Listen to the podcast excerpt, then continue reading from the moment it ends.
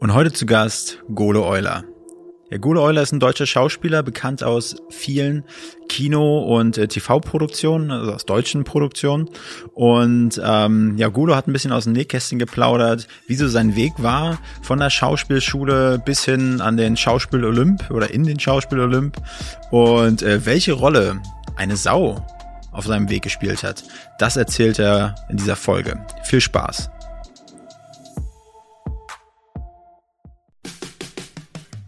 Willkommen bei Hauptstadt Podcast, dem einzig wahren Podcast aus der Hauptstadt.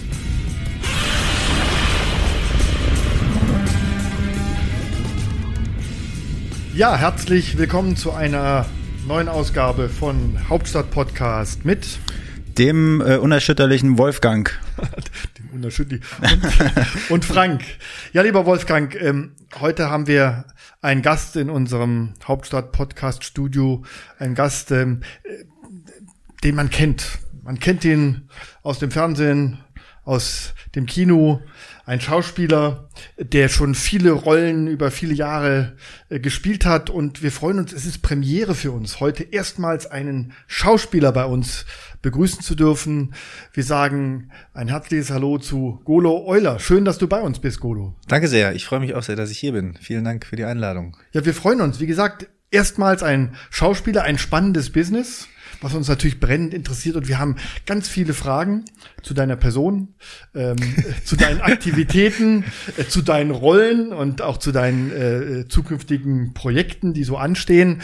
Doch zunächst, lieber Wolfgang, deine Eingangsfrage. Zuerst gibt's mal ein eingehendes Kommentar. Golo, du siehst aus wie ein Mensch. Vorher habe ich immer gedacht, so Schauspieler, das ist immer so wie so Superman, ja, mit, also die, die, wenn man die auf der Straße trifft, die haben bestimmt so ein Branding. Schauspieler, du bist wirklich wie ein normaler Mensch aus. Das, das ist ein Kompliment. Sehr. Dankeschön, das nehme ich auch so als solches an, danke.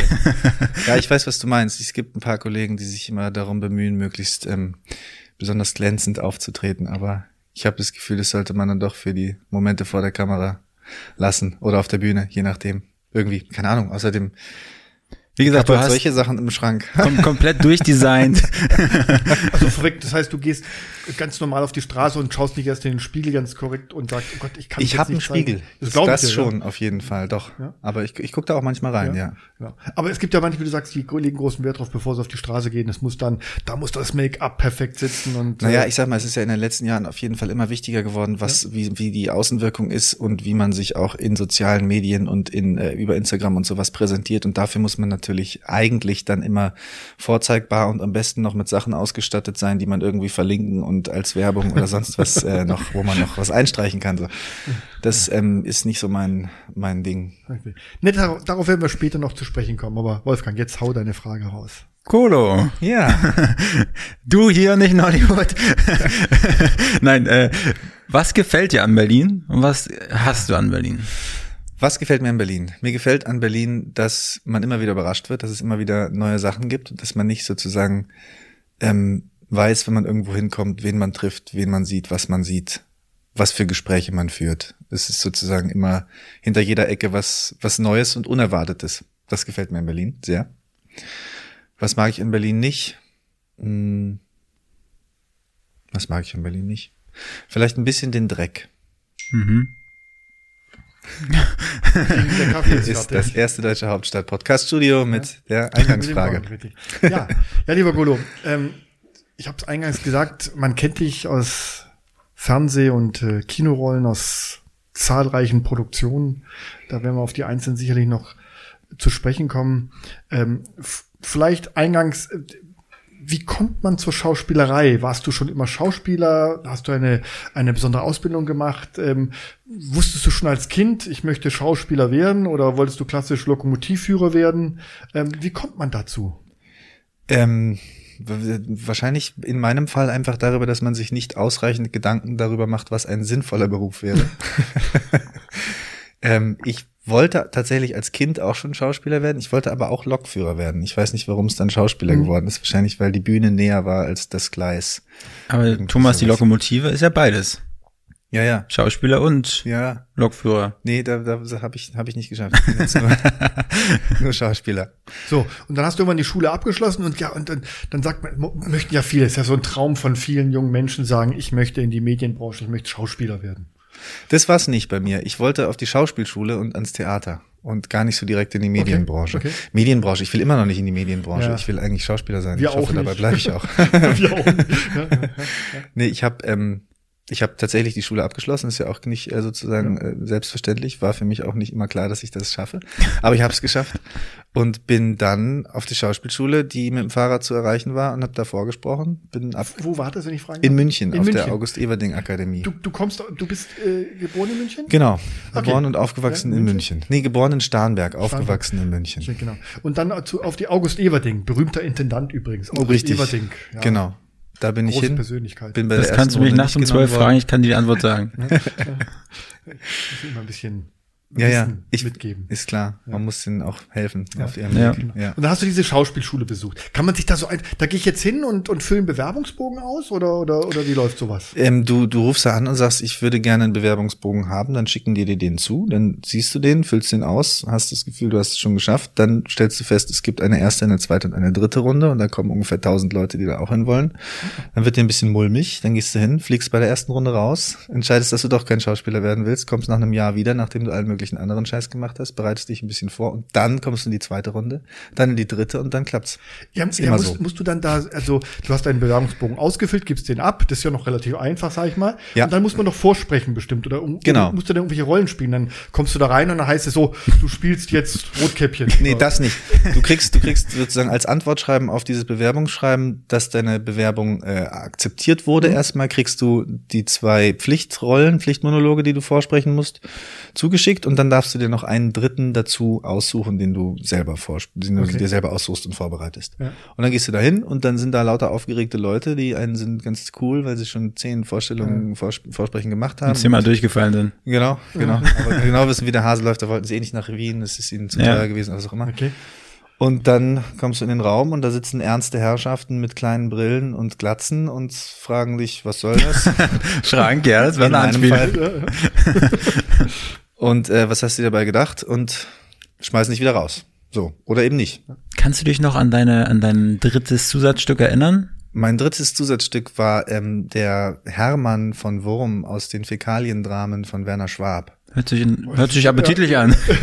Es ist ein, es ist ein, es ist ein, äh, ein Monolog, wie ein geistig und körperlich behindertes Kind seiner Mutter von dem Traum erzählt, wie es sie ähm, umbringt und im Klo runterspült. Schwere Kost. Ja, weil mein Pflichtmonolog war der klassische Romeo-Monolog und ich dachte, Ja. ich muss ihm irgendwie was entgegensetzen, Ja. was sozusagen von der anderen Seite Okay. des Spektrums kommt. Wie, wie, wie hast du die Rolle, wie, wie hast du das gefunden? Also kanntest du das einfach schon oder hast du mal, gab's ja wahrscheinlich Gegoogelt. noch kein, ja, gab's da noch kein Google, ne? Es gibt auf jeden Fall, gab's da gut, doch, ich glaube schon. Ja? Alt bist du denn, mal? 2000, 2000, da gab's Google schon. Oder nicht? Weiß ich nicht. War noch nicht so, es gab's schon, glaube ich, aber es war noch nicht so ähm, Ja. verbreitet benutzt. Ja. Äh, hast du montags später, gegoogelt und Du weißt, Mittwoch ja, die Ergebnisse ja, du weißt, Kam die Brieftaube rein. Ich muss die, die, die die Frage stelle ich immer wieder gerne. Ähm, du weißt ja, wann die erste App auf den Markt kam. Nee, keine Ahnung. 2007. 2007. 2007 kam das erste iPhone auf den Markt erst. Ja, okay. Und dazwischen hat man sicherlich schon im Internet gesurft, hat ewig gedauert, bis die Seiten aufgebaut haben. Ja, ja. Und alles hat ewig gedauert. Und da haben die Leute nicht so gegoogelt, weil wenn du Google eingegeben hast, hat, hast du 20 Minuten warten müssen, bis Ja, die Google-Seite erstmal aufgebaut war. Ja. Und wenn du dann irgendeinen Begriff eingegeben hast, dann hat es nochmal 20 Minuten gedauert. Also 2007 kam die App. Deswegen wahrscheinlich hast du nicht gegoogelt. Nee, wahrscheinlich habe ich dann nicht gegoogelt. Aber es gibt ja natürlich auch über die, ähm, über die, die Leute sozusagen, mit, die man, die man kennt und die man vielleicht auch schon, die auch, von denen man weiß, dass sie sich auch schon mal darauf vorbereitet haben, holt man sich Tipps oder ich glaube, wo hatte ich denn meinen her? Ich glaube von, von Martin Leutgeb, weil ich bei, im, im Staatstheater Saarbrücken eine Regiehospitanz gemacht habe für eine Dantons Tod-Inszenierung von Stefan Suschke, hieß der Regisseur.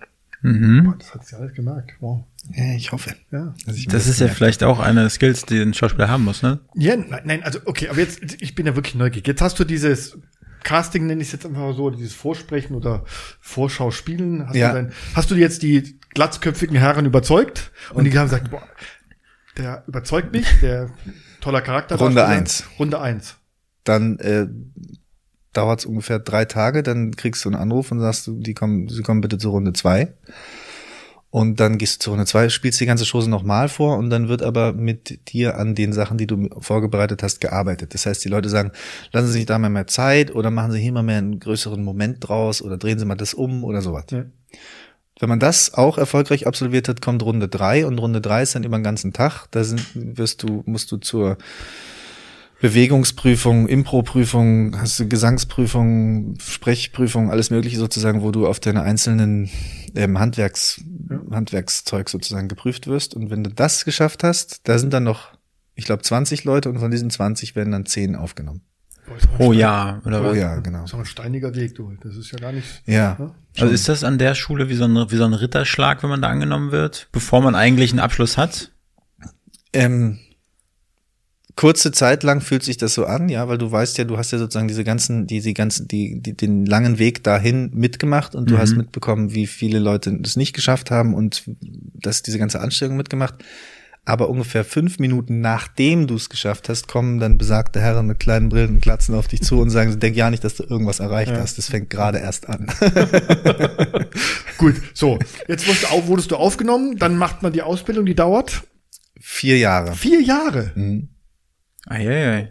Also da musst du aber dann querfinanziert werden von, von Eltern oder kann man dann nebenbei arbeiten gehen? Wie, wie, mhm. oder also, kann man sicherlich, aber. Ich wurde die ersten zwei Jahre querfinanziert von den Eltern und dann ist das halt, konnte, ging das nicht mehr und dann musste ich mich selber finanzieren, habe gearbeitet. Das ging einigermaßen geht also so. klassisch dann irgendwo in der Gastronomie oder irgendwas, ja, so wie, wie in Hollywood. Da triffst du auch äh, jede jede, jede äh, Bedienung ist Schauspielerin da in Hollywood. George Clooney ja? steckt auch ja. beim am McDonald's Schalter.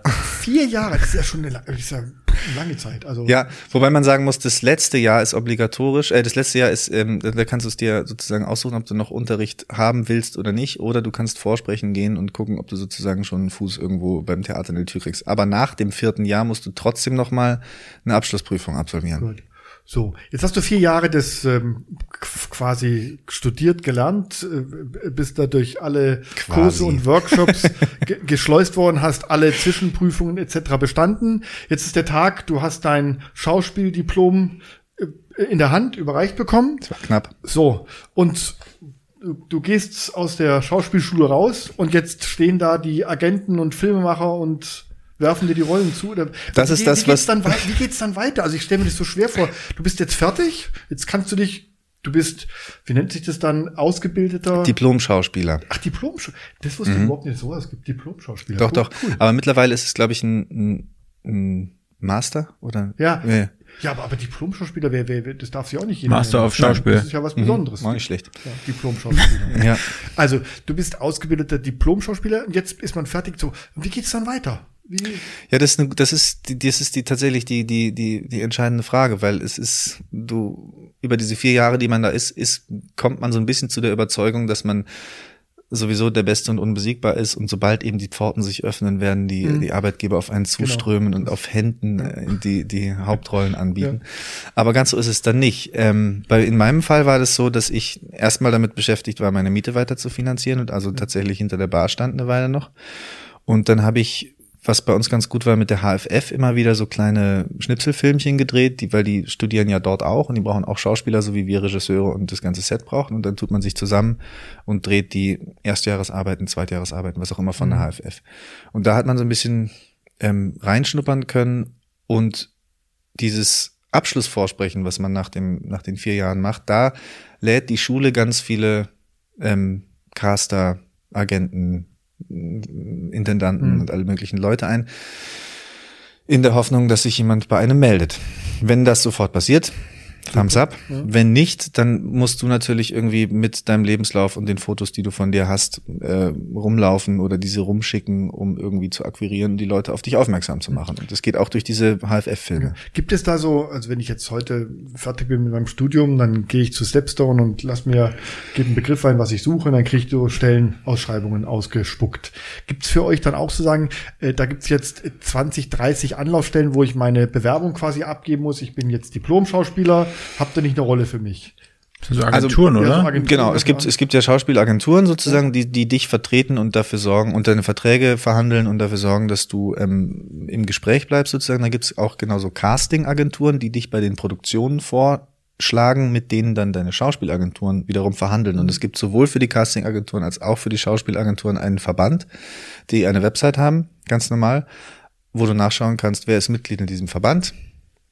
Die schreibe ich alle an und so weiter. Also man hat so ein bisschen einen Fahrplan. Hat Aber man. du hast da dein Netzwerk quasi, zu denen du die Kontakte pflegst, zu diesen ganzen, dass du Ja, ja. praktisch immer ja auf dem Schirm bist als Ich bin da nicht, auch, auch da bin ich nicht so gut drin, aber das ist eigentlich Hausaufgabe, genau, dass man sozusagen sein Material, das Material, mit dem man sich ähm, präsentiert, immer auf dem neuesten Stand hält und wenn es wieder überholt wurde, das wieder rumschickt und sagt, hey, ich habe hier noch was Neues, weil die wissen natürlich irgendwann, dass es dich gibt, aber die kriegen die ganze Zeit so viele neue Impulse, dass es trotzdem wichtig ist, wie bei Google, bei der, bei der, bei der Such, ähm, Dingsbums, dass du deinen Namen immer oben hältst, sozusagen. Ja. Immer Aber es hieß dann auch, dich gut mit den äh, Vorzimmerdamen zu verstehen, dass, dass, dass du dich gut mit denen stellst. Ja, das ist auch so also was Anstrengendes, weil ähm, es ist leider so. Die, das ist natürlich, es gibt viele, viele ähm, Events und Premieren und irgendwelche äh, Preise oder sonst was, wo man, wo man dann hingeht und sich einen schicken Anzug anzieht und hofft, dass irgendein Fotograf deinen Namen ruft, um Ja. ein Foto von dir zu machen. Und da trifft man dann alle anderen und muss sich mit denen gut stellen, ohne sich offensichtlich mit ihnen gut stellen zu wollen, und sozusagen. in den Vordergrund zu drängen quasi auch. Erstens ja. das, zweitens, man darf ja nicht needy erscheinen irgendwie und, und sagen so, hey, na, hast du mal einen Job für mich vielleicht? Ja. Ja. Ähm, Also muss auch ein guter Vertriebler sein. Aber weißt du denn auch, weißt du denn auch Für wenn sich jetzt- selbst. wenn Ja. jetzt irgendwelche Produktionen, ähm, ähm, ähm, ich sag mal, planen irgendeinen Film, weißt du da schon im Vorfeld, also die wollen jetzt einen Film über, ich sag mal, Alexander den Großen oder Franz Beckenbauer drehen und ich möchte unbedingt diese Rolle haben. Wirklich? Weißt du Wo? von sowas? Von wem hast du das gehört? Weiß ich nicht. Frage mal, kommt bestimmt noch. Also ich bin, bin überzeugt, Das Leben des Frank ich bin, nein, Arnefeld. ich bin, überzeugt, ich bin überzeugt, der, der Sohn von Iris Berben dreht noch einen Film über Franz Beckenbauer. Kann passieren. Bin ich ganz sicher, in Ja, der ja. Hauptrolle Heino Ferch. Ähm, ja. Wahrscheinlich, oder? Leider, und, wahrscheinlich. Und, und die erste Ehefrau ist dann, ist dann, ist dann, ähm, Wer spielt Ferres. Franz Beckenbauer? Nee, Frederik Linkemann spielt Franz Beckenbauer. Ja, stimmt, stimmt. Das wär gut. Ja, genau. Also, weißt du denn jetzt, äh, oder hört man sowas, wo sind Filme geplant, wo ich sagen kann, die Rolle würde mir jetzt besonders liegen und da versuche ich jetzt so mal reinzugrätschen und dass die, dass die mich auf jeden Fall so quasi in ihr, in ihre engere Auswahl nehmen? Das ähm, ist Aufgabe der Schauspielagenturen, das zu wissen. Also sozusagen äh, vorrangig, dass die, weil die irgendwie noch eine andere Möglichkeit haben und anderen Draht haben mit den mit den Produktionsfirmen und sowas. Die wissen so ein bisschen Tratsch, da könnte Ja. das und das kommen und dann schieben sie mal so hin, da, guck mal, Golo, weißt du noch, ne, weißt du Bescheid. Der passt da gut, genau. Ja. Der passt da gut und die Caster natürlich auch. Und Ja. die, also die, der Kontakt und das Verhältnis zwischen Schauspielagenturen und Castingagenturen ist wichtig, dass das, dass das gut ist sozusagen. Also dass meine Agentur ein gutes Verhältnis zu den Castingagenturen hat. Genau, das, das ist das Wichtige. Und ich, mein Job ist es einfach möglichst ähm, Auf den. Punkt zu performen. möglichst sympathisch zu sein und, und irgendwie, dass sie auch Bock haben, mich an, anzufragen. Und musstest du dich dafür, also für jedes Casting musst du dich speziell mit einer Rolle äh, vorbereiten oder kannst du da auch einfach dein Standardportfolio mitbringen und Nee, nee. dann einen loslassen? Nee, nee, das muss man schon dann auf die Rolle vorbereiten. Natürlich muss ich bei dem Casting dann auch möglichst gut performen, ist klar. Und Da kriegst du dann, die Castingagentur schickt eine Anfrage an deine Agentur und dann wird ein Termin ausgemacht und dann gehst du da hin und kriegst im Vorfeld die Zettel und die Texte und lernst die auswendig im besten Fall und überlegst dir noch was Originelles im allerbesten Fall und gehst dann hin und sprichst vor. Was war die erste Rolle, die du äh, quasi, also dann nach diesem, nachdem du dein Diplom in Hand- Händen gehalten hast? Genau. Erinnerst du dich noch an die, die erste, allererste Rolle? Die, aller, die allererste Rolle war wahrscheinlich in Der große Schlaf von Mona Lenz. Ein, ja, was war das für ein Film? Was war das für eine Rolle? Was war das für eine Rolle? Das war François oder Antoine, einer von beiden. Auf jeden Fall einer der Söhne einer Fischersfamilie, die an der irischen Westküste leben im 19. Jahrhundert oder sowas. Und da leben aber auch drei Hexen. Das war Ursina Lardi, Bibiana Begler und Steffi Lange. Und diese drei Hexen bezirzen irgendwie den Mann. Und ähm, Kein ein- Porno. Nee, nee, nee, nee, nee, nee, nee. So, nee, so, das ist, bitte. nee, das, das, das ist eher so ein, so ein Ding, so, ein, so eine, ähm, wie heißt die, wie heißt der nochmal? Yeats, dieser, dieser irische Dichter Yeats, der hat einen, eine, eine lange Ballade geschrieben und die wurde sozusagen als Spielfilm irgendwie versucht.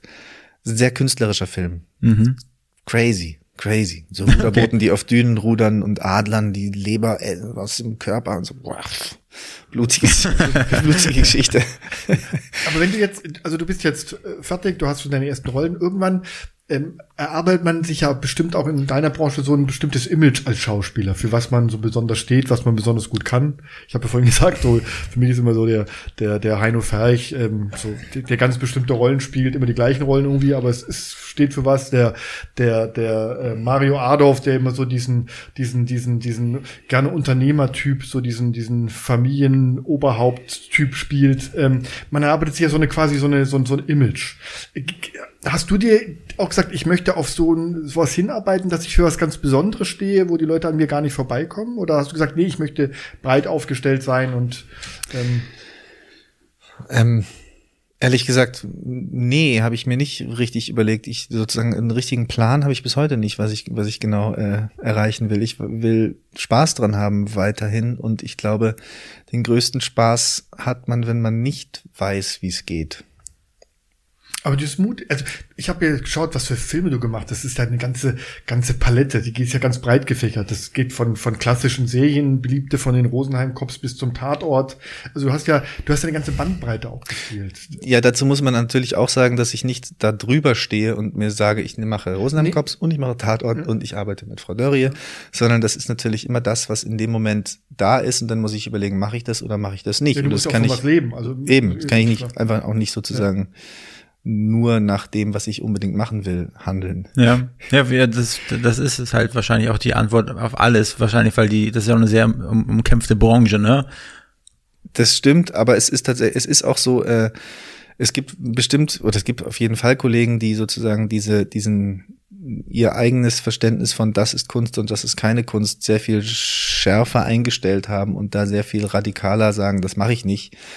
Und zur Folge dessen vielleicht auch irgendwie mal eine Weile von Chips und Butter leben. Mhm. Nicht, habe ich auch gemacht. Geht gut übrigens. Mhm. Aber Chips und Butter. Ähm, mh. Aber ja, das ist, das ist ja so ein Punkt, wo ich sage, was bestimmt auch unsere Zuhörer interessiert.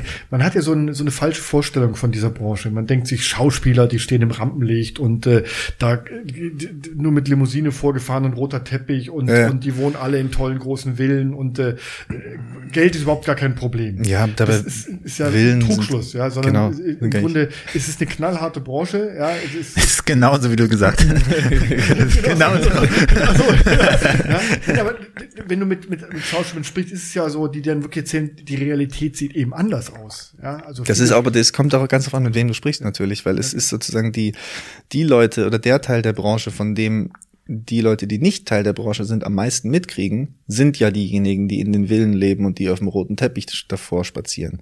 Die, der Teil der Branche, von dem man nicht so viel mitkriegt, die leben halt nicht in den Villen und mhm. deswegen kriegt man auch nicht so viel davon mit. Ja. Und deswegen sozusagen man kann, glaube ich, schwer sagen, die Branche ist so und so, weil es ist äh, ganz viel davon ab, auf welcher Stufe innerhalb der Branche derjenige, mit dem du gerade sprichst, steht.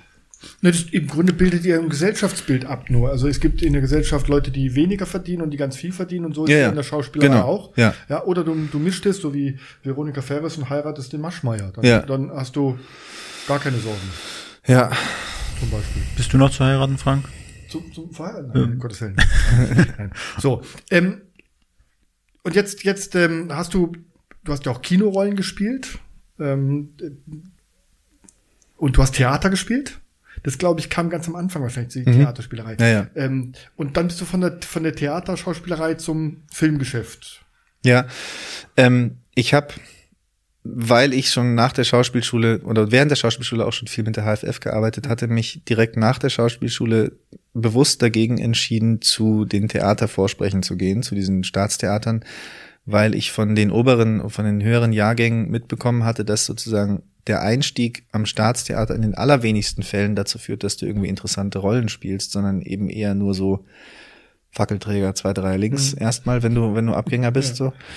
Und ich wollte irgendwie interessante, interessantere Sachen kriegen. Und die habe ich beim Privattheater bekommen und bei der HFF, so. Und weil ich diese Tür aber von Anfang an zugemacht habe, ähm, habe ich dann auch nicht mehr wirklich einen Fuß reingekriegt. Deswegen ist sozusagen diese Entscheidung, kein Theater zu machen, gar nicht unbedingt eine, eine ähm, endgültige oder eine sozusagen eine, eine Mhm. ja, weißt schon, sondern die die ist, hat sich auch so ergeben durch die durch den Weg, den ich eingeschlagen habe. Das heißt, die ist auch nicht endgültig, hoffentlich, toi toi toi. Also wenn du irgendjemand zuhört könntest dir das vorstellen, da auch mal wieder zurückzugehen Ja, absolut. Theater. Klar, Ja? Zurzeit kann man gerne. Nö, nö, zum, Gerade ist super. zur Zeit ist Super. Zoom, Zoom Da kommen wir auch Theater. noch, da kommen wir auch noch dazu. Äh, genau. ähm, du hast, wie gesagt, viele Rollen gespielt. Welche Rolle ist dir so ganz besonders oder welcher Film ist dir so ganz besonders in Erinnerung? Oder gibt so eine, so eine, so eine, so eine Highlight-Liste, wo du sagst, das war wirklich, hat super Spaß gemacht, das war genau die Rolle mir auf den Leib geschnitten? Äh, oder war es vielleicht dann nur die, die, ich sag mal nicht nur, aber war es die Rolle dann im Rosenheim-Cops, ja, wo du vielleicht, äh, äh, Wo das Essen so gut war. wo das Essen so gut war, genau, und, und, und einfach schön da im Bayerischen, Was gab's denn da Schönes? da gab es bestimmt Leberkäse und. Bestimmt, und, gell? ich weiß nicht mehr. Da gibt's irgendwie sowas, ja. Ja, Spätzle, so, Händel. So richtig, so richtig deftig Ja, ja, gell? ja. Kann ich mir vorstellen. Ne? So Aber ne, gibt, gibt's da so ein, so, ein, so ein Ranking für die sagen, das waren wirklich, äh, erinnere ich mich gerne an diese Produktion und an diese Rolle. Gestern lief ähm, auf Arte von Doris Dörrie der Kirschblüten und Dämonen. Das war eine fantastische Arbeit, Ja, wo ich mich Film. sehr gerne dran zurückerinnere. Einfach eine irre Arbeit. Ja. Und Wie lange wie lang warst du da involviert? In so einem, ähm, oder wie lange wird so ein Film gedreht?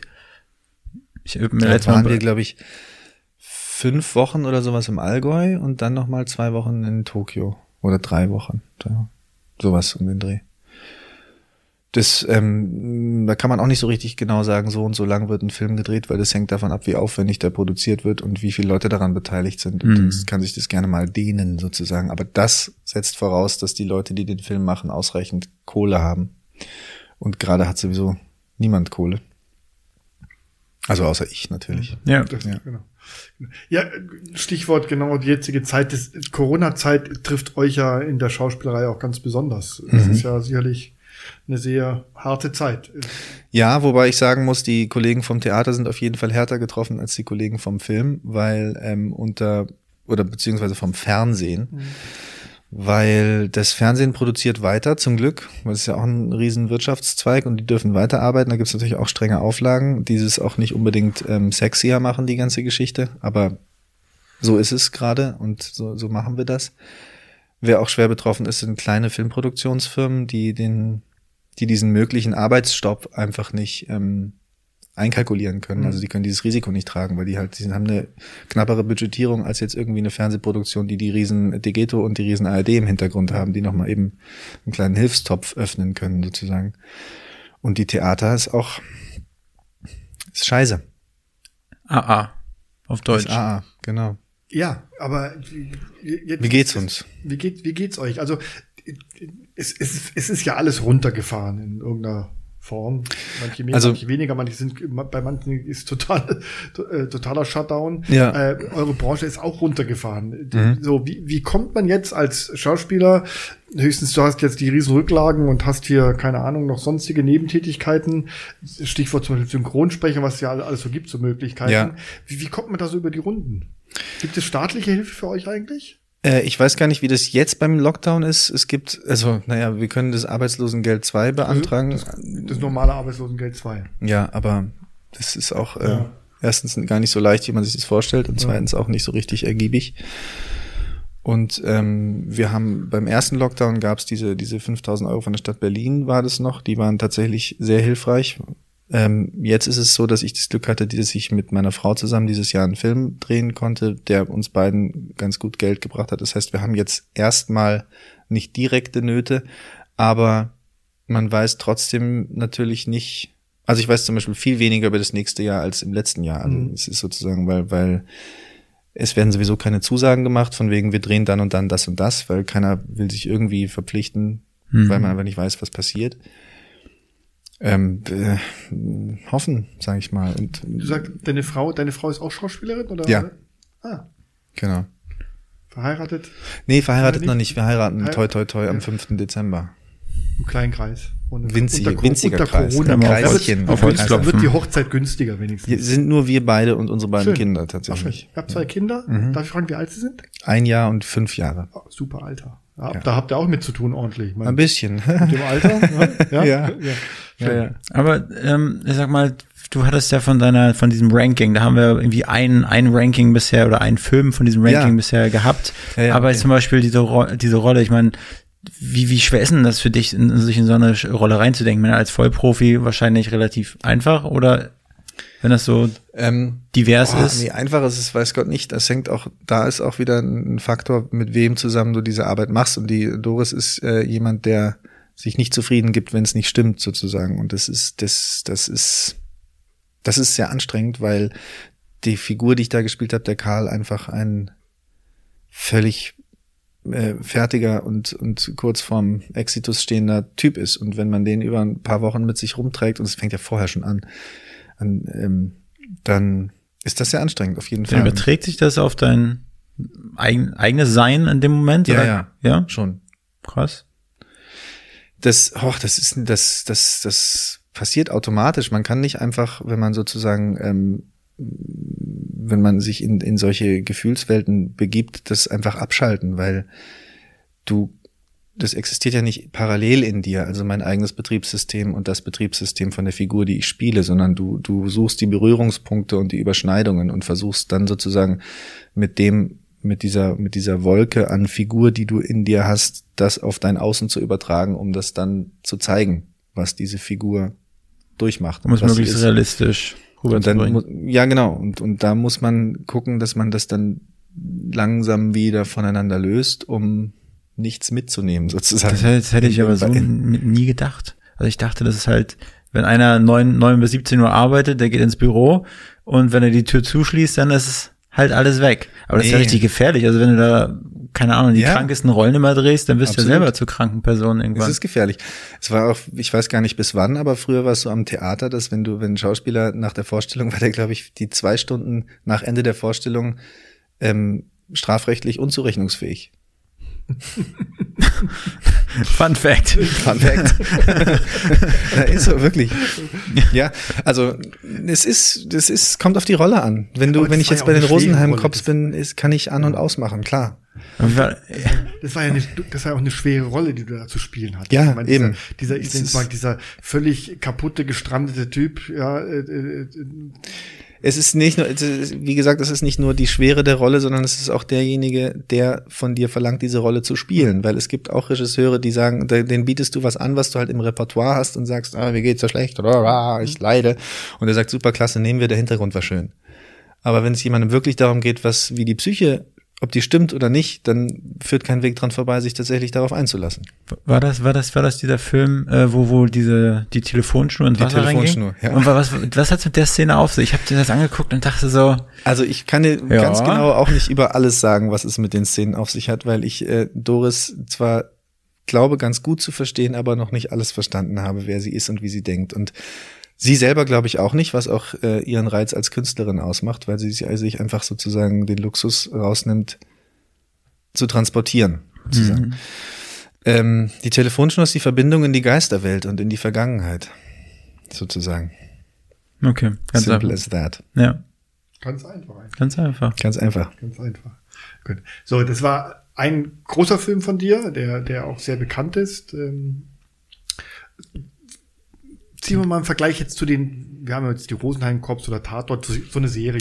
Ein schöner Ist ja Tatort. Ja, schön- Tatort. Tatorte, Ja. die, da habe ich auch zwei, die mir sehr gut gefallen haben. Den einen von der Hermine Hundgeburt, ein Frankfurter Tatort, der hieß Unter Kriegern. Der Wer hat war- mir deswegen da- sehr gut gefallen. Wer waren da die Kommissare? Ähm, die Margarita Bräuch und der Wolfram Koch. Ah, okay. Ja, Ja. genau. Und welche Rolle hast du da gespielt? Den Bösewicht? Ich Den hab- Bösewicht. Den Böse, oh, Bö- spielst du gerne Bösewicht? Ähm, kann ich so pauschal gar nicht sagen, aber da hat's mir Spaß gemacht, auf jeden Fall. Evil Knievel.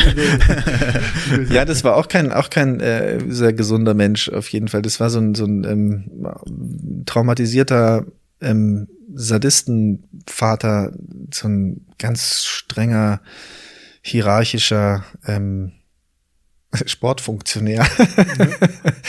ja, das hat aber auch großen Spaß gemacht, weil auch die Hermine äh, eine Regisseurin ist, die nicht sagt, super, danke, der Hintergrund war schön, sondern die wirklich äh, dich nicht loslässt, wenn wenn es nicht stimmt. Und Das macht einfach Das am meisten Spaß. Tatort, die haben natürlich immer große Einschaltquoten. Ja, ja, Das super. ist immer super. Ja.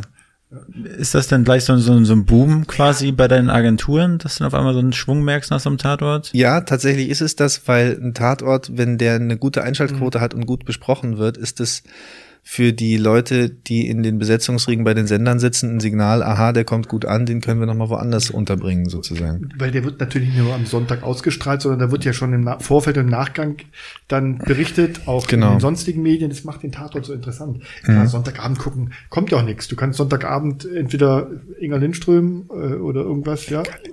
Früher, oder Traumschiff, das Traumschiff fand Traumschiff, ich immer geil. Ja, ja genau. Traumschiff fand ich immer schön. Ich fand's auch schön. Herzschmerz. Traumschiff mit? Nee. Ja, auch nicht Gut, das wäre deine Rolle.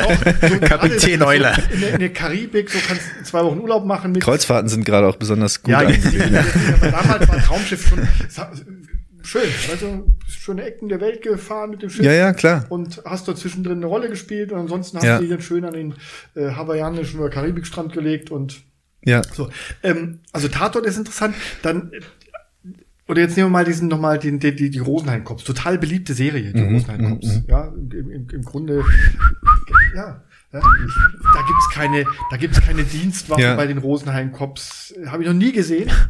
Ja? Gute Frage, keine nee, bestimmt. Ich habe noch nie ja, gesehen, dass da irgendein Kommissar mal eine Dienstwaffe zieht. ist ja nicht so. nötig, wenn man versteht sich am nee, Hintern. Genau. Du warst der Mörder, red nicht drum rum, ab in Leberkäse gegessen. Genau. Und, äh, da, da ist auch mal Brotzeit immer sehr wichtig. Das hat man ja im Tatort überhaupt nicht. Was hast du bei den Rosenheim Cops gespielt? Warst du oh, auch der Bösewicht, der, der Mörder? Äh, oder? Ich habe, glaube ich, schon zweimal war ich oder dreimal bei den Rosenheim Cops. Ich habe den Leberkäse gespielt. ich habe den Leberkäse gespielt.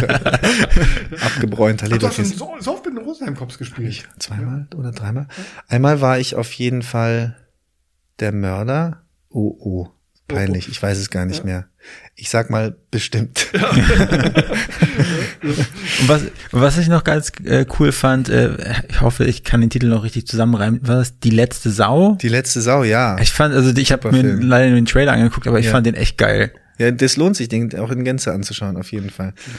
Von dem Hast du da auch was mitgenommen aus dem Film, so ein, ein ja, Stückchen Persönlichkeit? Ähm, ja, auf jeden Fall. Also das, die letzte Sau war ein Herzensprojekt von dem Regisseur Aaron Lehmann, der jetzt gerade verantwortlich ist für die Serie Das letzte Wort auf Netflix mhm. mit der Anke Engelke und der auch den schönen Kinofilm Das schönste Mädchen der Welt gemacht hat, den ich nicht nur persönlich sehr mag, den Aaron Lehmann, sondern auch seine Arbeit. Und ähm, die letzte Sau hat er gemacht, weil er aus dem Nördlinger Ries kommt, wo sozusagen immer mehr absehbar ist, dass die kleinen Bauern gegenüber der großen Landwirtschaft keine Chance mehr haben und dass irgendwas schief läuft in unserem Umgang mit den Tieren, mit der Landwirtschaft, mit dem Essen und so weiter. Und das war sozusagen ein ähm, ein Film darüber, dass wir umdenken müssen, um unsere Welt noch ein bisschen länger am sich drehen zu halten. Und das habe ich auch mit Herzblut mitgemacht, auf jeden Fall. Mhm. Und das, noch dazu hat er einen sehr schönen Humor die Titel, du hast mir, ich habe ihn leider noch nicht angeguckt. Ich werde mir am Wochenende mal reinziehen. Die ja, letzte Sau. Drei Tage, ich, du musst dir den Film, die Erzähl kurz, Sau warum die letzte Sau die letzte Sau heißt. Vor allem mein Pastor, also ich bin Fleischer, die letzte ja. Sau. Das ist, äh Die letzte Sau heißt die letzte Sau, weil ähm, der Bauer Hurber aus dem Ries ähm, dem, bei dem geht alles schief und der kann einfach sein, sein Maul nicht aufmachen, um seiner Liebsten, der Rosalie Thomas, zu sagen, dass er sie liebt und dass sie doch bitte bei ihm auf dem Hof sein soll, weil er sich so als kleiner Bauer so schämt und zu allem Unglück kommt dann noch ein Meteorit vom Himmel und zerschießt ihm den Hof. du, ich, als, ich mir, als ich mir den Trailer angeguckt habe, kennst du Officer Doofy von, von uh, Scary Movie? Ja, ja. Und ja. So irgendwie, keine Ahnung, ich habe zuerst an Officer Doofy gedacht. Also, ich werde ihn am Wochenende anschauen. Ja. Habe das Zeitfenster freigehalten. Ich habe es leider nicht geschafft, die weil er berichtet hat. Die Rosalie Thomas mag ich übrigens auch. Ja, ich auch. Ja. Ganz kurz noch. Ja. Der Meteorit zerschießt den Hof und es bleibt nur eine Sau übrig. Eine und Sau. die setzt er sich dann in den Beiwagen von seinem Moped und fährt quer durch Deutschland, um seine Frau, um die Rosalie zu finden, ja. die nämlich in, nach Sachsen gegangen ist, um da eine riesen Schweinemastanlage im Namen ihres Vaters aufzuziehen. Wow. Und auf dem Weg dahin befreit er alle möglichen Tiere aus den Massentierhaltungen, weil er das scheiße findet, wie die da, so geht's nicht weiter, schreibt er überall an die Stelle und tritt eine riesige Agrarrevolution los, von der er aber selber gar nichts mitkriegt. Und als er dann ja, dort also ankommt, liegt alles in Schutt und Asche. Ja, ich freue mich drauf. Also witzige Story, ich freue mich drauf. Ähm, ja. Jetzt gibt's ja Serien und Filme. Ich, ich weiß von, von Kollegen von dir, die sagen, so, so das Beste für uns ist immer ich habe so eine Rolle, eine feste Rolle in so einer Serie, die regelmäßig kommt, erscheint. Das ist so quasi, ja, so diese schöne Absicherung für die, zu sagen jetzt, ja, ich, Ja. bin jetzt Tatortkommissar oder ich, ich habe irgendeine eine Rolle, die, ähm, wie gesagt, einmal im Monat, ja, äh, äh, was erscheint und ich bin Ja. dabei. Berlin Tag und Nacht, GZSZ. Ja, das, das möchte ich später auch nochmal, diese, diese, diese, diese Formate, was das ist. Das sind ja alles keine Schauspieler, wie, ihr darüber denkt oder wie du darüber denkst. Aber jetzt ist das für dich auch so ein, so ein Ziel, so ein angestrebt, sagen, ich hätte gerne, das wäre sowas für mich, sagen, so eine Serienrolle, die ich über 10, 15, 20 Hatte ich ja. durchziehen kann? Hatte ich. Ich, ich wurde, ich sollte jetzt eigentlich mit meinem geschätzten Kollegen David Striso vor der Kamera stehen und Schwarz und Schwarz drehen, den vierten ja, Teil. Aber das wurde gecancelt von dem bekackten ZDF. Bekacktes Bekackten ZDF. ZDF. Du meinst das Bekackte? Ich meinte das bekackte ZDF, genau. Warum wurde es gecancelt? Das weiß ich nicht. Aber es war nicht die Produktion von die, wie heißt die DG, wie heißt die? Degeto. Degeto. Nee, Degeto ist ARD. Das ARD. Die gute ARD. Degeto. Die gute Hast du wirklich gerade die gute Digeto gesagt? Ich weiß nicht, warum das, warum das gecancelt wurde. Keiner, keiner, der da an der Produktion beteiligt ist, weiß das. Ich, komplett gibt Spekulation. Komplett. Es ist, ist sozusagen aus dem Programm genommen. Und das ist echt schade, weil ich das da die Figurenentwicklung spannend fand und der Alexander Adolf, der Autor und Produzent ist, ist auch ein Supermann. Also nicht, dass er ein Supermann ist, aber er ist ein guter Mann. So. Und ähm, die Arbeit mit David war super und es war eben einmal im Jahr ein 90er. Das ist cool, ja. Sicher. Eine sichere das ist Bank. auf jeden Fall was. Es ist ja bei uns im Berufsfeld nicht so, wenn du nicht gerade am Theaterfest angestellt bist, dass du weißt, was du nächstes Jahr verdienst. Das weiß man ja nicht. Aber so diese Einschaltquoten, ähm, waren die Nein, gut? die waren super. Die waren die super. waren sehr gut. Die waren, Okay. die war super besprochen, qualitativ super. Also es war von, von, von der Außenwirkung her kein Grund zu erkennen, warum das Ding eingestampft wird. Man weiß es nicht. Es könnte mit dem Schwarm zusammenhängen. Vielleicht. Jetzt wird ja der Schwarm verfilmt fürs ZDF. Wahrscheinlich verrate ich gerade interner und werde nie wieder irgendwo für die arbeiten, aber es ist mir wurscht. ähm, Ich weiß auch den Grund. nee, das, ähm, die, das ZDF muss natürlich trotzdem auch schauen, wo die Gelder bleiben. Und die haben eine Riesenproduktion mit dem Frank Schätzing, der Schwarm, wo sie, die sie alleine, glaube ich, machen, ein internationales Ding. Und was irrsinnig Geld verschluckt, weil sie mit, mit dem ersten Lockdown war das alles on hold. Die mussten aber alle weiter bezahlen und so weiter. Und die haben völlig über, ähm, sind einfach hart gegen die Wand gefahren damit und haben halt einfach angefangen einzustreichen. Hm. Und wir wurden nicht ähm, verschont.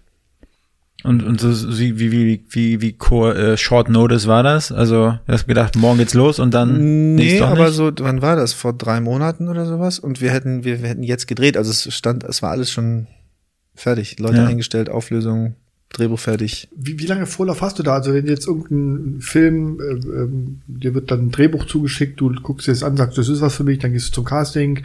Äh, wie ist da so die Zeitspanne? Musst du dann relativ kurzfristig zur Verfügung stehen und sagen, wir fliegen jetzt morgen nach Südafrika, du musst dabei sein? Weil du musst ja auch mit der Familie organisieren mit Kindern organisieren und alles. Ähm, ja, das stimmt. Also das hängt auch von der Größe des Projektes ab. Oder auch nicht mal, nee. Das, das gibt's, da gibt's alles Mögliche. Es gibt Sachen, wo du weißt, ich drehe im Februar 22 irgendwo einen Film. Oder ist, oder ist tatsächlich der Anruf morgen, Ganz übrigens hast du. Zeit, nächste Woche zwei Drehtage in Südafrika. Ich habe ich hab das letzte Mal im Podcast gehört, äh, von, mit einem Regisseur, frag mich bitte nicht, Ja. wie der hieß, aber der hat so einige, auch einige Hollywood-Kracher gemacht und er meinte so, mit den Gagen fällt es wohl so, wenn du relativ weit im Voraus planen willst, dann sind die Gagen höher, habe ich gar nicht so auf dem Schirm gehabt, weil die sagen, nee, bis dahin können ja noch viel, viel bessere Angebote reinkommen und wenn du, sag ich mal, einen Schauspieler günstig einkaufen willst, dann relativ short notice. Also irgendwie drei, vier Wochen vorher, dann kannst du auch mal ein Schnäppchen schlagen. Oder wenn einer ausfällt und du brauchst Ja. jetzt dringend noch einen oder, oder sowas. Ist ja jetzt gerade auch Thema. Plötzlich, nee, Mhm. der ist positiv oder in Quarantäne wegen in der Kita die Freundin Ja. von der Tochter oder irgendwas. Weil ich immer so hier bei, ja bei, in meinem Feld würde ich eher sagen, so lange Zeit, wenn einer sagt, okay, in einem Jahr kriegst du den, den, äh, also den Auftrag, dann würde ich sagen, okay, du kriegst meinen Stundensatz zum jetzigen Zeitpunkt. Ich würde da jetzt nichts draufschlagen, aber Mhm. bei euch würde ich eigentlich sagen, ja, kann sich ja der Marktwert noch irgendwie krass erhöhen, Ja. aber auch wieder andersrum. Ja. Nee, nach unten ist, wobei doch, na klar, nach unten, weiß nicht. Ach, mit den Gagen, das ist eh so eine Geschichte. Das, Gut, Gagen lassen wir mal beiseite. Ja, aber das ist doch interessant. Jetzt steigen wir mal ein in, in, in, in, in bestimmte Rollen. Ja, Rollen. Das interessiert mich, was mich immer interessiert, ähm, ist, äh, du bist du, du hast eine bald eine Frau, Ehefrau. Mhm, So, du bist ein erfolgreicher Schauspieler und du hast jetzt ähm, tolle Rollen und die schönsten Liebesszenen mit einer tollen Kollegin, Schauspielerin. Ähm, dann, Die letzte Sau. also die schönsten Liebesszenen und Äh, Lise hieß sie übrigens, die letzte. Die Sau. Also, du hast die schönsten Liebesszenen ähm, und da musst du natürlich auch das ein oder andere den Pullover ausziehen. Äh, Gibt's da Eifersuchtsszenen zu Hause, dass deine Frau sagt, oh, oder Freundin sagt, gab's da schon Schwierigkeiten? Nee, Nee, weil- gar nicht. Das nee, ist es ein ist ja, Business, oder? es ist ein Business und es ist ja, Ja, was du, du, hast da eine tolle Schau, also Business ich mir auch so schwer. Du, du spielst da mit einer tollen, gut aussehenden, attraktiven, so einer, so einer Sexbombe, sag ich mal. Ja, und dann? also pass auf, Business. Frank jetzt. Die, die harten, nackten Fakten jetzt. ähm, pass auf. Du hast, du siehst das Ergebnis, ja. Du siehst die Musik, du siehst den Hollywood-Filter, du siehst den Weichzeichner, du siehst das tiefe Licht, du siehst die Lamellen durch die Jalousie, das Schatten auf den Körpern, leichte Schweißperlen und denkst dir so, wow, krass, ja, erotisch. romantisch. Ich komm dahin, hab einen Bademantel an, mir ist kalt, da stehen 20 Hanseln rum. Meine Kollegin, die ich noch nicht kennengelernt habe, und stellt sich vor und sagt, du, eins mache ich aber gar nicht und das und das. Und ich sage, okay, alles klar, mache ich auch nicht und gut. Ja.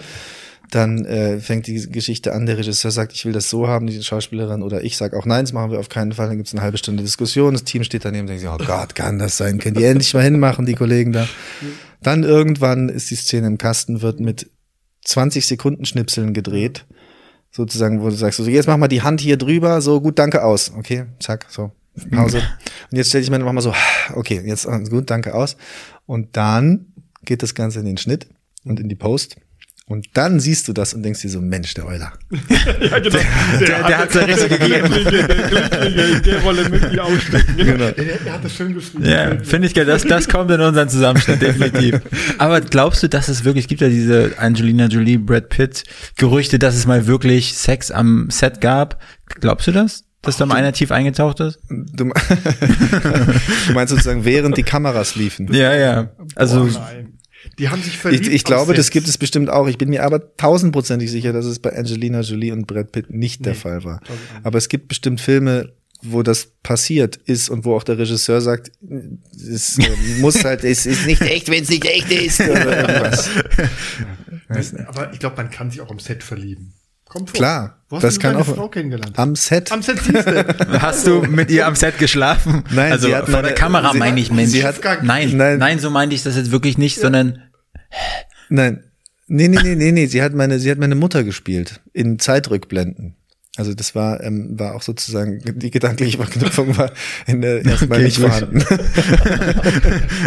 ja, gut. Aber das ist eine schöne auch ein Tatort. Auch eine schöne Geschichte, wie wenn du eines Tages von deinen Kindern, Papa, wie hast du Mama kennengelernt? Ja, ja. Ne? Und welche Rolle hat sie gespielt? Meine Mama. Nein, das, das war auch ein Tatort, das war ein, äh, ein, ein äh, Moreau-Tatort, der, dieser Tarantino-Tatort, der besagte, Ah, wo sie meine, Rück, meine Mutter in den Rückblenden gespielt hat und ich habe sie kennengelernt am Set, als sie gerade ihre Altersmaske beschminkt, geschminkt bekommen hatte auf 60 oder sowas und habe zu der Maskenbildnerin gesagt, wenn das stimmt, dann heirate ich die sofort. Ja, wenn die so aussieht, wenn sie älter ist. Mhm. Ist immer gut, ne? Habe ich auch mal gehört, wenn du, wenn du äh, wissen, nee, such dir immer deine Freundin aus, danach, äh, je nachdem, wie, wie, wie ihre Mutter aussieht. Kennst du das? Also manchmal stimmt es. Wenn du siehst, dass die im Alter dann. Wenn es dir natürlich nur um Äußerlichkeiten ja, geht, richtig, dann genau. ja, mir dann geht's nur um Äußerlichkeiten.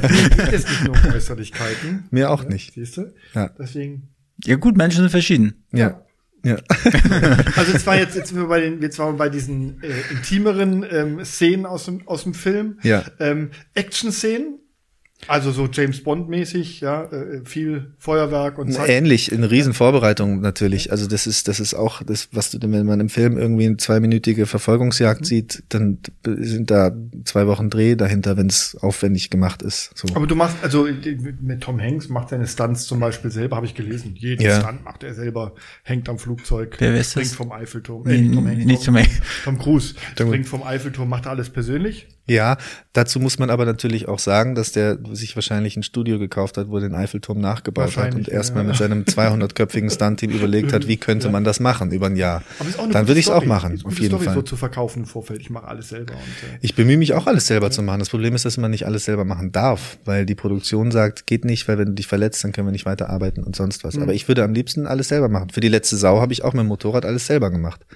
Sogar den, Seitenwagen gemütlich durchs Land gefahren. Och, da gab schon ein bisschen Ja, ja. rumpligere Sachen auf jeden Fall. Ja, ja. Aber wie ist denn das, äh, sag ich mal, bei so Preisverleihungen? Mhm. So, du hast davon schon erzählt, mit, mit einem Anzug da und dann musst du Vertriebler sein.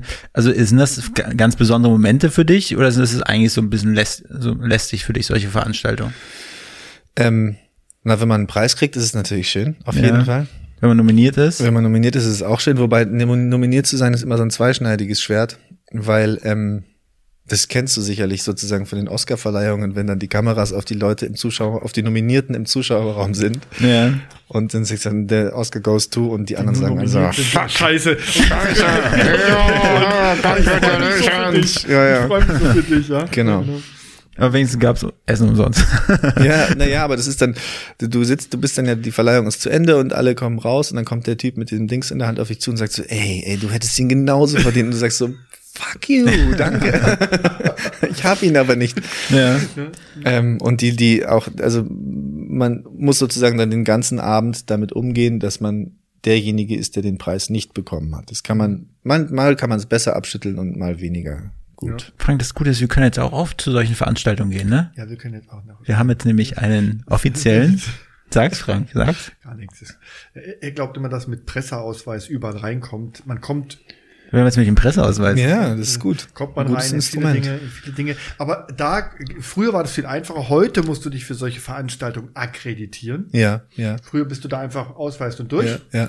Heute musst du dich akkreditieren. Und Das dann machen wir doch. Die, ja, ja, aber dann sieben die auch noch mal aus. Heute Ja. ist alles ein bisschen Ja, aber du hast doch doch gute Ist nicht selbstverständlich, dass du die Akkreditierung dann auch bekommst. Ja, genau. Das, dafür sorge ich dann. Yes. Also klar, das ist ja auch kein Thema dieses Jahr. Große Fernsehveranstaltungen, Events von, von keine Ahnung, Goldene Kamera bis, bis Bambi finden ja auch alles nicht mehr statt dieses Jahr.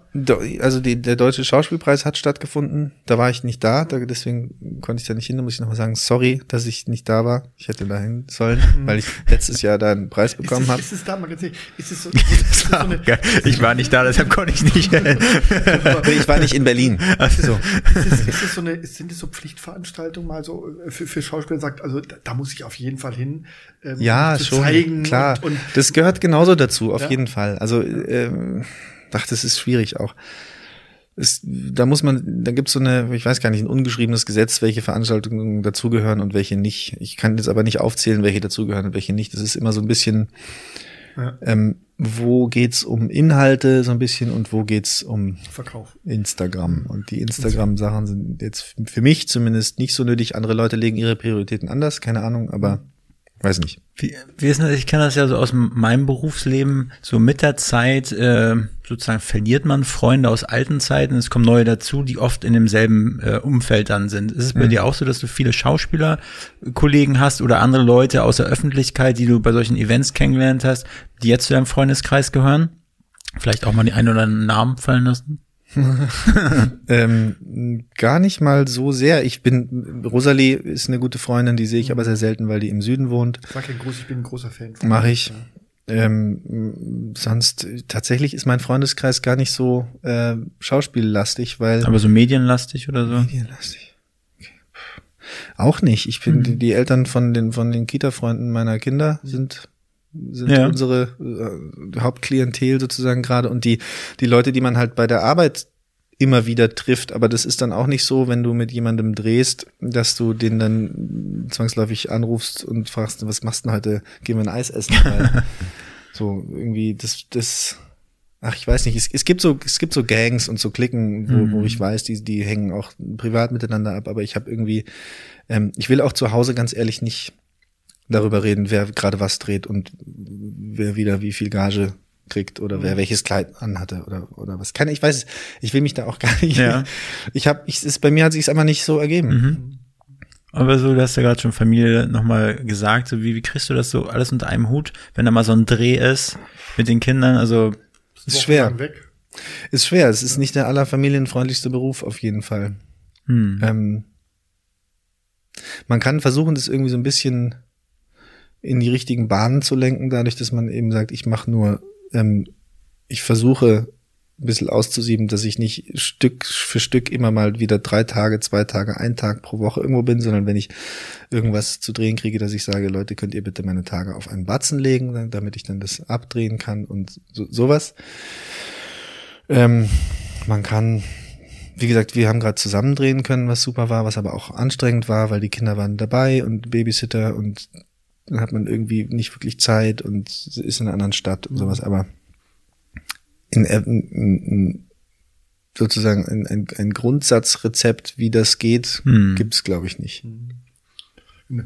Wir hatten vorhin kurz das Thema, du hattest es angesprochen, so äh, diese, diese, ich nenne es ich nenn's immer diese Assi-Serien, Berlin, Tag und Nacht oder Köln, 52, Quali 18, ja. diese, diese, für mich sind es Ich, ich finde das qualitativ hochwertig. Ja, ja wie, wie, wie siehst du solche, solche Serien? Man, die sind, Gar nicht. Die, die, die sind komischerweise sehr beliebt.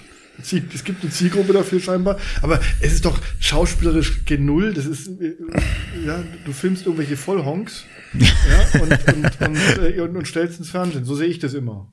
Ja, die dann auch noch prominent sind und dann landen sie irgendwann im Dschungelcamp und äh, bei Love Island. Ja, das ist ja so ein bisschen schwierig, dass diese Nichts beiden, gegen Love Island mal, hier. Dass, dass die, dass diese beiden ähm, Seiten der, der Unterhaltungs- und Kulturbranche sozusagen so stark voneinander getrennt ist irgendwie, was ich sehr schade finde, weil das äh, auch die, eine Trennung im Publikum nach sich zieht mhm. und was auch schade ist, weil wir sind ja trotzdem immer noch eine Gang eigentlich als mhm. Deutschland.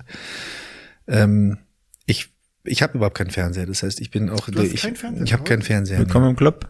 Ja, ich, du hast deinen verkaufen müssen, Wolfgang. Ja, so. Aber, aber da, da sieht man wieder auch zwei Klassen Wirtschaft bei uns im Podcast. Ja. Mr. Rich, Mr. Poor. Ja, ja, ja, ja. nee, aber ich, ähm, ähm, ich, ich habe da mit sehr wenig Berührungspunkte, wenn dann ist es irgendwo im Hotel, wo er immer so ein, ja. so ein wie so ein, wie schalt mich ein, so ein riesen Flatscreen zwei Meter vom Bett weg steht. Ja, steht doch drauf, äh, schönen guten Tag, Herr. Euler. Ja, genau. Ja, wir freuen uns. Sie, oh Gott. Ja. Ähm, hm, ich, wie sehe ich das? Ich, ich meine, ich finde es schwierig, sozusagen sich als sich als Kulturschaffender aufzuschwingen, zu sagen, äh, das eine ist Kultur und das andere nicht, weil nur weil ich es nicht verstehe oder nicht Teil dessen bin, heißt es nicht, dass es nicht genauso eine Berechtigung hat wie das, was was ich mache. Mhm. Trotzdem finde ich es nicht gut, weil die Drehbücher sozusagen, weil man einfach merkt, dass da nicht viel Arbeit drin steckt und es ist sozusagen nur hingerotzt. Es ist hingerotzt, ja, ja. genau. Aber ich meine. Ja, aber es gibt, es gibt natürlich eine Zielgruppe dafür. So, ja, ja. so ist es, ja. Man muss es nicht mögen. Ich mag es nicht, deswegen ziehe ich auch so drüber her. Ich bin, mich erstaunt manchmal, dass es so beliebt ist. Ja. ja. Das erstaunt mich wirklich. Ja, aber das vielleicht ja. ist es auch, auch da sozusagen jetzt einfach die Berührungspunkte nicht, nicht da sind und das ist vielleicht auch eine, vielleicht auch eine Faulheit, diese Berührungspunkte sozusagen zu vermeiden, weil man sagt, das, das geht mich nichts an. Aber ich finde ich finde echt, äh, Wahnsinn, dass du keinen Fernseher hast. Also du bist Schauspieler, du bewegst, äh, bewegst dich Dude. im TV-Business und hast, hast keinen Fernseher. Finde ich cool. Schon. Ja. Wie, wie, wie, wie sage ich dir das am besten? Wenn deine Kinder größer werden, das durchzuziehen, durchzuhalten. Ja, auf jeden das Fall. Wird, das wird ein Kampf. Das wird ein Kampf. Also ja. wenn du das durchhältst, Respekt, dann. Ja, ja, das weiß du, ich schon. Ja. Das muss aber auch. Es gibt auch du, wir haben das bei, bei, nach der Geburt unserer Tochter haben wir das gemerkt, da hatten wir noch einen. Ja. So relativ neu irgendwie, weil ich gerade bei Mediamarkt so ein Angebot, mhm. Smart, sonst was, wow, mit so einer Fernbedienung, mit so einem Wischer, super geil. Mhm. Und dann, als unsere Tochter laufen gelernt hat, stand sie immer nur an diesem Ding und so dran getatscht. Was ist das? Warum? Das war mir einfach zu bescheuert, weil die halt dann keine zwei Meter weit geschaut hat, sondern nur dieses Teil angeschaut hat. Und, äh, und dann musste ich es verkaufen, auch weil ich pleite war natürlich. Ja. Deswegen, ja. ja, willkommen im Club. Ja. High five. Man kriegt doch für so einen Fernseher kaum noch was. Also, aber ich habe ihn ja als meinen alten Fernseher verkauft. Auf also dann ist natürlich Golo 500.000. nochmal, nochmal einmal so den Schweiß von der Stirn gegen. so. Ja, ich wollte fragen, genau, eigene Filme. Also ist das so, wir hören uns gerne unsere eigenen Podcasts an, ne? Da, Frank, Frank liegt auch gerne in der Badewanne, hat er erzählt, hört sich ja. gerne unseren Podcast an. Ich habe extra Wolfgang heute so ein Badewannenkissen mitgebracht. Ja dass er das auch mal lernt, sich in die Badewanne zu. Ist das ein Video, eine Videoaufzeichnung? Ja, ja. Schaust du dir auch die Videos an oder hörst manchmal, du dir nur das Audio manchmal an? die Videos. Also ich, ich höre es lieber. Ich lege mir die Badewanne, Kann ich schön verstehen. warm, leg mich zurück und da kann ich zwei Podcasts hintereinander anhören. Lass Ja. mal zwischendrin neues warmes Wasser rein. Machst du, und dann machst du auch Kerzen an, ein paar Rosenblätter Nee, mit rein, ne? nicht, die hab ich aber, aber das habe ich gar nicht. Das entspannt mich. Ja, Ja, kann ich Deswegen verstehen. habe ich Wolfgang so ein Kissen für die Badewanne gekauft. Und da sollte meine Frage noch abzielen. Guckst du dir gerne Filme von dir an? Ähm, boah, gerne nicht, ehrlich gesagt. Weil ich dann doch schon ähm, mein eigener, mein größter Kritiker bin, sozusagen. Und ich, ich, ich, ähm, das ist auch schwierig, sich sowas unbefangen anzuschauen, weil ich weiß ja, ich kenne ja meine eigene Arbeit, die da drin steckt und ich weiß, wo ich vielleicht gestolpert bin und wo ich mir dachte, ach, das hätte ich jetzt aber nochmal gerne anders gemacht. Und das fällt mir sofort ins Auge und das sehe ich sofort. Und ich weiß auch, wenn da der Schnitt ist, weiß ich, ach, danach habe ich angefangen zu lachen und danach ist dem Tonmann seine Angel runtergefallen oder irgendwas. Also ich, ich kann, es ist nicht immer leicht, sich dann voll drauf einzulassen und den eigenen Kritiker auszuklammern, der dann sagt, ah, ah, glaube ich dir nicht. Oder ah, da irgendwas. Insofern, nee, äh, nicht so gerne, weil ich auch diese Beschäftigung damit, ähm, wenn ich arbeite, beschäftige ich mich damit und wenn ich nicht arbeite, versuche ich es nicht zu machen, weil ich meinen Kindern auch nicht äh, ständig als halb da nur erscheinen will, weil ich eigentlich woanders bin. So. Was sind da, willst du? Achso, ich wollte fragen, so was sind denn jetzt so, also gibt es gerade Produktionen, die so gerade am Entstehen sind? Oder irgendwie Projekte, die jetzt gerade am Kommen sind? Da darf ich natürlich nicht drüber reden. Aber du kannst sozusagen, welche Rolle Es würdest gibt- du gerne spielen? Gibt es irgendeine Rolle, wo du sagst, die will ich spielen? Ich will Leander Lost spielen. Wer, Leander Lost?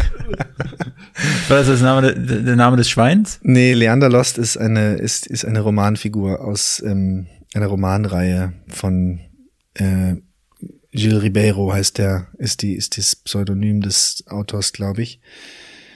Ähm, über einen LKA-Kommissar, der einen leichten Asperger hat und deswegen von Interpol, von seinen Kollegen geschanzt wird und nach äh, Interpol versetzt ihn an die portugiesische Atlantikküste nach Faro. Und dann trifft er dort auf seine portugiesischen Kollegen und ermittelt dort. Im Faro, schön. Ja, den will ich spielen. Den willst du spielen. Den will ich spielen. Weil es eine Reihe ist und weil sie in Portugal gedreht wird. Aber äh, gibt's da schon äh, irgendjemand, der das Win-win. auf der Firma, eine Produktionsgesellschaft sagt? Ja, ja, das, das läuft schon. Ich, das ist auch ganz zielgerichtet, dass ich das jetzt nochmal extra deutlich formuliere. Und die Leute, die das hören, die Ja, wissen auch, dass, auch gut, es ist auch zu sagen, ich möchte spielen, weil ich überzeugt bin, ja, ich bin der richtige Typ für diese Rolle. ja, So. Finde Ja. ich eine Ja. Aussage. Und wir unterstützen Ja. das vom Hauptstadt-Podcast. sehr gut. Die das ist unterstützen nämlich auch das, eine, das ja? ist ja auch eine wirklich, eine wirklich faszinierende und, und, äh, gute und schwierige Rolle auch, glaube ich. Und ich glaube, ich bin auch einfach der Einzige, der das tatsächlich irgendwie äh, hinkriegen könnte. Deshalb sitzt du Deswegen, auch hier. deswegen sitze ich hier. Es fügt sich alles. Halleluja. Olo möchte diese Rolle spielen. ja. Ähm, der Wolfgang, der möchte unbedingt nächstes Jahr der neue Bachelor werden. 2022. 22. Und meine Traumrolle ist ja, da ja Daniel Craig aufhört, der Bond. Ach ja, hört er auf. Und es gab noch nie einen Glatzen-Bond. Das stimmt. So, und deswegen, mein Traum ist Äh, der neue Bond 007. Es gab noch nie einen Glatzenbond ohne Sixpack. Die kann ich noch, die kann ich noch antrainieren hier. Ja, ist- Ja, warum habt ihr das hier eigentlich? ja, wie weil wir trainieren täglich. Ja? Ja. Was denn? Nee, das ist, hier kannst du schön Klimmzüge dran machen, hier kannst du schön Ja. Crunches dran machen. Richtig, Cooles Ding. Turnerringe, das ist wirklich gut. Ja, ja. Also Wo wir, und wie? Okay, finde ich su- super. wir Ding. machen morgens, und bevor wir anfangen zu arbeiten, machen wir immer so ein, so hier ein bisschen Sport. Ich mache öfters hier, Ja? ich mache hier viermal die Woche meinen Workout. Ja. Ja. Der, sag aber ich auch. Und Frank auch. Und Ja. dann Sixpack. Ja. Und dann So. kannst du dich hier wie im, Ja, ja. weißt du. Aber es ist ein gutes Ding. Genau, Also und deswegen sage ich, ich würde gerne ähm, den neuen Bond spielen. Ja, okay. War immer mein Traum. Ich, ich rufe hier mal jemanden Ja? an. Ja. Hast du, oh, da, da würde ich nur echt. Ich muss aber, ich muss aber sagen, mein Wunsch, und ich habe viele Wünsche im Leben gehabt, aber ich, das, äh, ja, ja, begle begleitet mich schon lange. Ich wollte auch immer mal Schauspielern. Aber ich glaube, mit diesen, mit dieser Zwischenlösung kann ich jedenfalls in meiner Welt so leben. Ja, ich kann ja irgendwie eine, eine Rolle ausfüllen. Kann man eigentlich mal ganz ehrlich. Es gibt ja, du bist jetzt Diplom, ich habe noch nie Quereinsteiger, dass es ja. Diplom gibt, Diplom, weil ich Diplom-Schauspieler, also wirklich ein ausgebildeter Schauspieler. Es gibt ja aber auch Leute, die, die haben nie eine Schauspielschule besucht. Ähm, du bist jetzt vom Fach. Siehst du sowas als äh, ausgebildeter Schauspieler? Ähm, siehst du das, wenn du jemanden siehst, der hat, der macht das zwar ganz gut für jetzt den Zuschauer, aber du siehst es dann, dass der keine, keine qualifizierte Ausbildung gemacht hat, sondern der einfach da reingestolpert ist? Kannst du sowas erkennen? Hm, nee, eigentlich nicht. Ich würde sagen, ich kann es im Resultat nicht erkennen, ich kann es vielleicht in der Arbeit erkennen. Okay. Vielleicht in der Art und Weise, wie man an, an, an, an sowas herangeht. Vielleicht kann ich da sehen, das kommt, das hat er so und so die, mhm. diese Schritte gelernt, aber ich meine, ähm, das Talent, was, was, was man mitbringt, das hat nichts mit der Ausbildung zu tun. Und das gibt's ja zahlreiche Beispiele von Leuten, die nie auf irgendeiner Schule waren, mhm.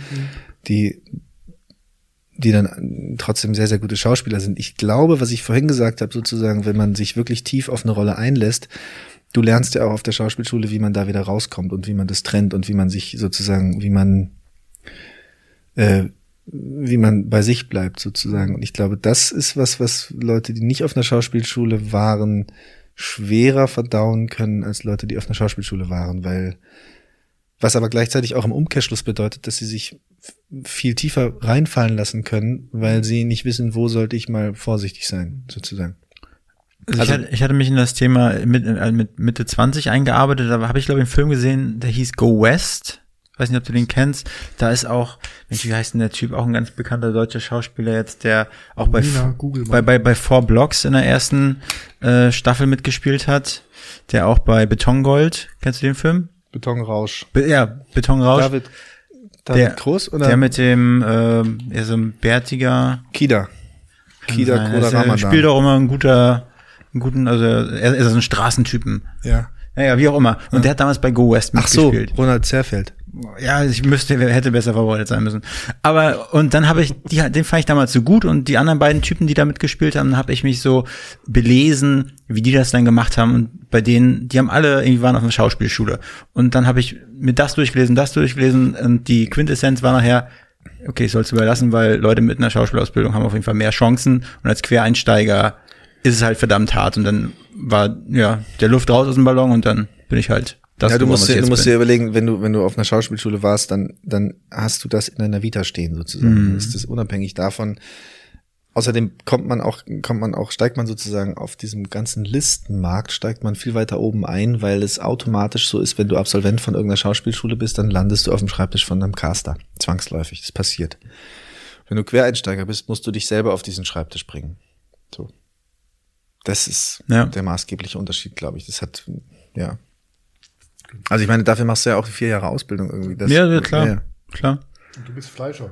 Ich bin gelernter Fleischer, das stimmt. So Bin auch stolz drauf. Ja, so wir haben auch ein Schwein geschlachtet bei die letzte Sau. Jetzt bei der letzten Sau. War ich dabei. Ja. Wie war es für dich? Krass interessant, krass war es, krass interessant mhm. auch, weil es ist sozusagen eine, so eine so eine keine maschinelle Schlachtung gewesen, sondern mit diesen mit diesen Elektrozangen mhm. betäubt und dann der Schlachter alles also alles per Hand sozusagen. So wie man früher geschlachtet hat. Ja, genau. Ja wie in einem kleinen Schlachtbetrieb mhm. geschlachtet wird. Ja, noch eine Frage. Du hast vorhin auch das Thema Social Media mhm. erwähnt. Viele Kollegen, die hier auf Social Media bewegen mit vielen Filtern und die gehen kaum aus dem Haus. Da wird schon mhm. ein Selfie gemacht, Stories gemacht, ich beim Einkaufen, ich beim Shoppen etc. Was alles. Social Media, ist das ein Thema für dich? Was, es ist absolut ein Thema für mich, weil sich das Geschäft damit sehr beschäftigt, mhm. weil das sozusagen, also ich bin ein winziges Licht Social Media mäßig, aber es ist tatsächlich eine Besetzungs, ähm, es ist ausschlaggebend für Besetzungen. Wenn, jetzt, wenn ich jetzt 200.000, 300.000 Follower hätte, mhm. dann wäre ich viel eher besetzt als mit den 3000. Da wird, da wird drauf geachtet. Natürlich. Du hast, weil du hast sozusagen, du hast ein, für, wenn derjenige dann sagt, hier, dann und dann kommt mein Film, ja. sehen das 300.000 Leute. Ja. Das ist ganz logisch. Das ist verrückt. Ja, aber es ist natürlich genial. Also für, für die Werbung ist es genial. Also aber du musst dich dann auch damit beschäftigen und da, das ist mir zu, ähm, ich weiß nicht, ich will zum einen will ich nicht so ein, so ein, so ein, so ein, so ein Konzept entwickeln, was auf Social Media funktioniert und dann, und dann noch so ein, so ein alter Ego haben, den ich da präsentiere. Mhm. Und zum anderen ist mir auch, ist mir die Zeit, dieses Ding in der Hand zu haben, viel, eh schon viel zu viel und das will ich nicht noch mehr füttern. Wie, wie ist denn das aber, weil ich, Netflix gehört zu meinem Repertoire, was ich auf meinem Laptop habe. Und äh, da gibt's ja auch so Serien oder auch deutsche Produktionen, wo man gemerkt hat, hey, die Personen haben nach dieser Serie, die ausgestrahlt wurde auf Netflix, auf einmal einen super Boost auf Instagram und so weiter mhm. bekommen. Ist das für dich ein Anreiz, mal so in so einem, also auf Netflix zu sein oder Netflix-Produktion? Na gut, dann mache ich halt eine große Netflix-Produktion jetzt. Alle, Na gut. Nee, aber kann man sich da auch speziell, gibt's da, gibt's da auch Agenturen, die sich speziell irgendwie auf Netflix Klar, ey, alle Agenturen bemühen sich darum, ihre Leute bei Netflix unterzubringen. Aber Netflix ist natürlich, du kannst ja nicht hingehen und sagen, ich und da bin ich, ich wäre soweit. Und mhm. dann, und dann läuft das. Natürlich würde ich sehr gerne eine große Netflix-Sache machen, aber das ist auch nicht unbedingt nur zu 100 Prozent in meiner Hand. Wolfgang, erstmal drüber nachdenken, bevor du doofe. Fragen stellst. Memo an mich selbst. Ja, Gole. Nee, das war für, für uns, wir müssen ja auch langsam zum Schluss kommen, sehr interessant. Was ich so sympathisch an dir finde, ist, du bist äh, ähm, ein Schauspieler, der noch, der sehr bodenständig wirkt. Also man kennt dich aus dem Filmgeschäft, du hast tolle Filme gedreht, aber äh, du bist wirklich so ein bodenständiger Typ, weil du sagst, ich bin jetzt nicht nur der TV-Verrückte und bewege mich nur in dieser Szene, sondern so wie du beschreibst, mit deiner, auch mit deiner Familie und äh, alles, das finde ich sehr, außergewöhnlich. Man stellt sich wirklich, das wegen deiner Eingangsfrage, deswegen, man stellt sich einen Schauspieler wirklich erstmal anders vor. Mhm. Weil man wirklich denkt, da kommt so einer rein, ja, mit Star, Du siehst ja aber auch nur gar nichts. Du sitzt hier, ja, wie, wie, wie, wie du und ich und sympathisch und locker, ja, und, und, und äh, ah. parierst unseren blöden Fragen. Golo wollte aber einen Kaffee schwarz haben, ja. Das waren schon so die ersten Stars. Kaffee schwarz haben. Da, da, das Stichwort Kaffee. Ähm, jeder Gast, der bei uns auf den Hauptstadt-Podcast-Thron sitzt, bekommt oh. von, uns, äh, von, unserem Partner äh, eine exklusive Dose Hauptstadt-Kaffee. Wow, danke. Das ist ein neues Berliner Brand, eine eigene Kaffeesorte hier in Berlin geröstet. Cool. So als kleines Dankeschön, weil wir uns wirklich freuen, dass du dir die Zeit genommen hast, bei Na uns klar. zu sein. Und uns mal so einen Einblick zu geben in, in das Schauspielgeschäft, weil man hat wirklich völlig falsche Vorstellungen. Wirklich, also ich total. Ich viel gelernt und gehört heute ähm, weil man so einen anderen Blick hat, bekommen hat. Ähm, man stellt sich diese glamouröse Welt, gesagt, ihr lebt nur mit feinen Häppchen und, und, und Limousinen und roter Teppich. Das ist langweilig auf die Dauer. Ja, das, das ist aber nämlich ganz anders. Ist, ja. Deswegen als kleines Dankeschön eine Dose Hauptstadtkaffee von Vielen uns. Dank, Dankeschön. Aber bevor wir zum Schluss kommen, hat natürlich Wolfgang wieder die Finale. Ach so. Die mhm. Finale. Ah, ja. Das ist der oh. Höhepunkt. Der Höhepunkt okay. dieses Podcasts ist immer die finale Frage von von Wolfgang. Golo, ja. Wen hättest du gerne als nächstes auf unserem Hauptstadtthron? Ah, wen hätte ich denn gerne als nächstes auf eurem Hauptstadtthron? Ach, schwierige Frage. Das, da habe ich mir leider noch nichts zu überlegt und jetzt fällt mir ihr Name nicht ein. Aber es, ich habe ein Hörbuch gehört das heißt, der Titel hoffentlich bringe ich ihn wieder zusammen, der heißt, ähm, was man nicht über Rassismus hören wollte, aber schon immer wissen, aber, aber wissen, unbedingt wissen sollte. Die Autorin dieses Buches, deren Namen ich jetzt gleich mit meinem super schnellen Google-Telefon rausfinde, was mir auffällt, die wünsche ich mir du bist auf ein sehr belesener Mensch.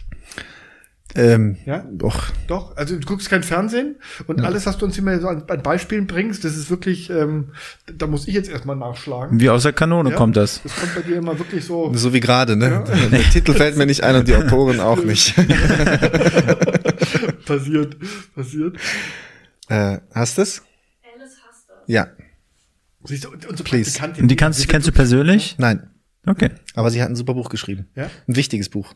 Sagt man ja nicht so gerne. Wichtiges Buch. Aber das ist tatsächlich ein wichtiges ja, Buch. Wir, wir, werden sie anschreiben. Wir werden ja. sie anschreiben. Ja. Und wir nehmen auch immer Bezug, wer vorgeschlagen hat. Ja. Person. Machen wir immer. Cool. Da werden wir dann deinen Namen. Ja. Mit in die Mail schreiben. Coole Euler, der, der die letzte Sau gespielt ja, hat. Also, wie gesagt, ich freue mich aufs Wochenende. Da schaue ich mir nämlich zusammen mit meiner Freundin diesen Film an. Ja. Die letzte Sau. Schön. Cool. Am Samstagabend.